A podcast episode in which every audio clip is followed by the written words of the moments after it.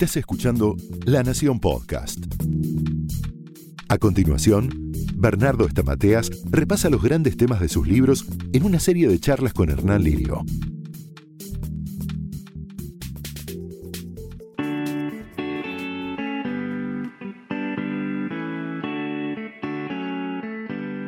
¿Qué tal? ¿Cómo les va? Mi nombre es Hernán Lirio y estoy con Bernardo Estamateas que nos va a aclarar algunas cosas de la vida, vamos a charlar de la vida y de situaciones que por ahí nos frenan un poquito o nos hacen no poder continuar con nuestras actividades cotidianas de la mejor manera. Bernardo, ¿cómo estás? ¿Cómo te va, Hernán? Hoy hablamos de Más gente tóxica, uno de tus libros más exitosos. ¿Damos nombres? ¿Qué, ¿Cuándo la gente es tóxica? ¿Cuándo te das cuenta que una persona es tóxica? Cualquier persona que te nivela para abajo, te mete miedo o culpa, es tóxico. Miedo, no sabes quién soy yo, tenés cuidado conmigo. O culpa, yo sufrí mucho por vos, vos me arruinaste la vida. Básicamente, miedo y culpa te están manipulando. ¿El frustrador es una persona tóxica? Sí, el frustrador es, estoy enojado conmigo mismo y te voy a frustrar para desquitarme. El frustrado, el estresado, eh, la lógica del maltratador. El maltratador, ¿qué le pasa? Está enojado con su propia historia y no puede identificar en qué áreas está enojado y entonces ¿qué hace? Molestar al otro, maltratar al otro. Entonces, mucha gente frustrada lo que hace es frustrar al otro. Viste que en el laburo te dice que cuando un jefe te llama es para retarte, nunca te llaman para felicitarte. Sí. Esa persona, la que hace eso, ¿es una persona tóxica? Eh, mira, el jefe que reta es un jefe inseguro, porque el jefe debe liderar. Lo que pasa es que vos podés ser jefe y no ser líder, y podés ser líder y no ser jefe. El liderazgo te lo ganás, no te nombran, jefe te nombran. El jefe inseguro grita, maltrata, insulta y dice acá mando yo, se hace lo que yo quiero. Bueno, porque no tiene capacidad de gestión.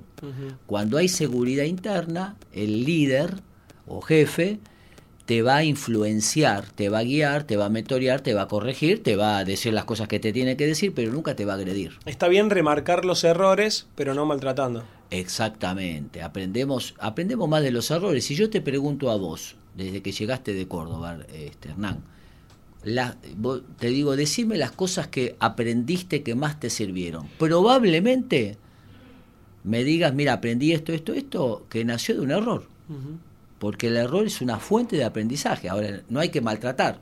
Hay gente que se burla cuando otro se equivoca o hace una, dice una palabra maldicha o hace una acción, un error.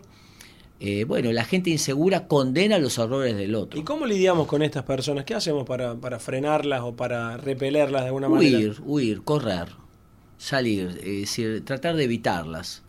Eh, si tenés eh, frustrador, un psicópata, un narcisista, un quejoso, un negativo, lo mejor es tener el mínimo contacto. Ahora, si están en el trabajo o en la familia, bueno, poner límites es la mejor manera, ¿no? ¿Una persona obsesiva es una persona tóxica? Eh, la persona obsesiva es una persona que vive controlando y vive al detalle. Son esas personas que para darte un ejemplo, tienen que pintar una habitación. Entonces dice, bueno, voy a pintar la habitación. Uy, el picaporte no cierra bien. Uy, el vidrio no está limpio. Uy, el perchero no sé cuánto. Abren ventanas de detalles, se pierden en los detalles, cuentan los árboles y se olvidan del bosque. Y necesitan controlar, racionalizar, porque tienen miedo a sentir. Ahora, no necesariamente un obsesivo es tóxico, porque es un trastorno de personalidad, el trastorno obsesivo compulsivo que llamamos. Pero pensemos una persona controladora, para usarla como sinónimo de obsesivo. Bueno, es una persona que necesita el, al otro como un peón, necesita utilizarlo eh, para sus propios fines bajo el control. Entonces el obsesivo te dice, mira, tráeme un té, pero tiene que ser tal té Ahora, vos le trajiste té de hierbas, por decir un ejemplo ridículo. No, vos tenés que hacer lo que yo te digo. Es decir, que el obsesivo necesita el controlar los detalles para sentirse que está, eh, que el mundo no se le desmorona. ¿Todos tenemos dentro una persona tóxica? Tenemos rasgos. Todos venimos fallados de fábrica y todos tenemos un poquito de obsesivos, un poquito de envidiosos, de negativos, de quejosos. La diferencia fundamental es que el tóxico no tiene introspección. Es decir, vive echándole la culpa a todo el mundo. Se mete contramano y dice estos tarados manejan muy mal. A mí me debe pasar que lo mismo que a la gente que está escuchando el podcast, eh, algunas cosas que vos decís, yo me siento identificado, digo, pucha, soy tóxico porque habla de tal cosa y yo un poquito tengo, habla de tal otra y un poquito tengo. Bueno, el tóxico lee los libros y te, por ejemplo, el psicópata lee el capítulo del psicópata y dice, che, qué desgraciados estos tipos, hay que matarlos a todos. no puede hacer introspección. La introspección es un signo de salud mental que es lo que vos estás haciendo, yo y los que nos están escuchando seguramente. Es, uy, che, yo tengo un poquito de esto, uy, yo también estuve frustrado y frustro al otro. Eso es lo que nos permite el crecimiento. El tóxico no hace introspección. El tóxico dice, che, cambien. Si no les gusta como soy, cambien ustedes. El otro día hablábamos en, el programa eh, acerca de revisar el celular o de tener la contraseña de, la pareja en el celular. Así es. ¿Esa no es una relación tóxica? No, bueno, hablábamos en tu programa de la infidelidad. Entonces, la infidelidad es el rompimiento de la confianza. Hay que reconstruirla. ¿Cómo se reconstruye? Bueno, te pedí perdón, dejé al tercero, eh, confía en mí. No, hay que dar evidencias. Entonces, ¿Es necesario dar evidencias? Sí, si no, no hay confianza. Si yo te digo, mira, eh, vos no confías en mí porque te fallé, por más que yo te diga confía, la confianza está basada en acciones. Entonces hay un periodo en la restauración post-infidelidad que se llama reaseguros de confianza, donde la persona engañada pide reaseguros de confianza. La mayoría te dice, quiero la clave del celular y la clave de Facebook. Y el otro se lo tiene que dar. Justamente para mostrar que no hay nada escondido. Y, por ejemplo, otra indicación, te encontrás con tu ex caminando con el amante y demás, se lo tenés que decir a tu pareja. Mirá, sabés que fui para tal lugar y me crucé y me encontré. ¿Por porque, qué? Porque es la manera de construir confianza.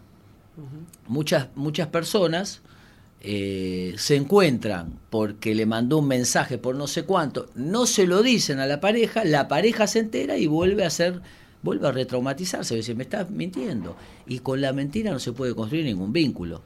Si yo te digo, mira, voy a estar, el, domingo voy a estar en tu programa eh, y falto, y al otro domingo, sí, sí, no, no, esta, quédate tranquilo que voy. Y yo ya no confío nunca más. Vuelvo a faltar, claro, yo te digo, no, no, confía que en esta voy. Mirá, flaco, no puedo confiar. Me tenés que demostrar que sí. Y eso con acción. Claro. ¿Cómo detectamos a una persona tóxica? Cuando estamos conociendo a alguien, no sé, conoces un hombre, conoces una chica, estás en, los, en las primeras semanas, ¿cómo te das cuenta si tiene rasgos tóxicos? Bueno, eh, hay que escuchar un poco más el corazón la voz interior, la intuición. La intuición es sé que sé, pero no sé cómo sé. Eso es la intuición. Es la suma de las experiencias que salen en voz de intuición. Bueno, escuchar un poquito más el corazón. ¿Cómo me sentí? No, mira, salí con un grupo de amigos, fuimos al cine, me quedé con un sabor amargo, no sé bien. Bueno, escuchar eso. ¿Qué comiste antes? Sí, claro. Esa es una o la otra, ¿qué pasó? Y la otra, eh, buenos amigos. Los amigos son un termómetro para, che, ¿cómo me ves? No, te, che, te veo triste, desde que estás con esa persona no te veo bien. Bueno, escuchar eso es una manera de poder hacer un poco de feedback. Estoy leyendo el libro Más gente tóxica, estoy en el prólogo y en el, en el índice y veo que el capítulo 17 se llama El felpudo. Sí. ¿Qué es, el felpudo? El felpudo es acá estoy, castíguenme. Acá estoy, decime qué querés que te haga, qué querés que te ayude este, el felpudo es, voy a ser tu esclavo o tu esclava y voy a cumplir todos tus deseos, voy a posponer los míos porque lo importante es que vos seas feliz. Entonces es el victimismo, es una manera de victimizarse. ¿Qué busca el felpudo? Busca sufrir para ganarse el amor del otro. Eso también es tóxico, porque te están manipulando. Es una manipulación pasiva. Es una especie de masoquismo también. Sí, en búsqueda del amor, claro, pero es una manipulación, porque es, vos me tenés que querer, porque mira todo lo que yo dejé por vos. Vos me tenés que amar, porque yo sufrí por vos, yo lo hice por vos, y así me vas a pagar. Entonces la victimización, o acá soy la alfombra... Es un poco psicópata esa persona es una manipulación de alto vuelo, es como la falsa humildad, ¿viste? Che, gracias por esto, no, no es nada. Somos todos igual. ¿Quién soy yo para perdonar? Yo no soy nadie para perdonar. Bueno, la falsa humildad es un orgullo encubierto. Bueno, Bernardo, repasamos un poquito de lo que tiene en su interior más gente tóxica. Eh, los que se quedaron con ganas pueden conseguir el libro en la colección de la Nación de Bernardo Estamateas. Y nosotros, mientras tanto, en, otros, en otras ediciones, vamos a seguir charlando acerca de lo que tienen tus libros. Dale, genial, Hernán. Gracias, ¿eh? Abrazo. Hasta luego.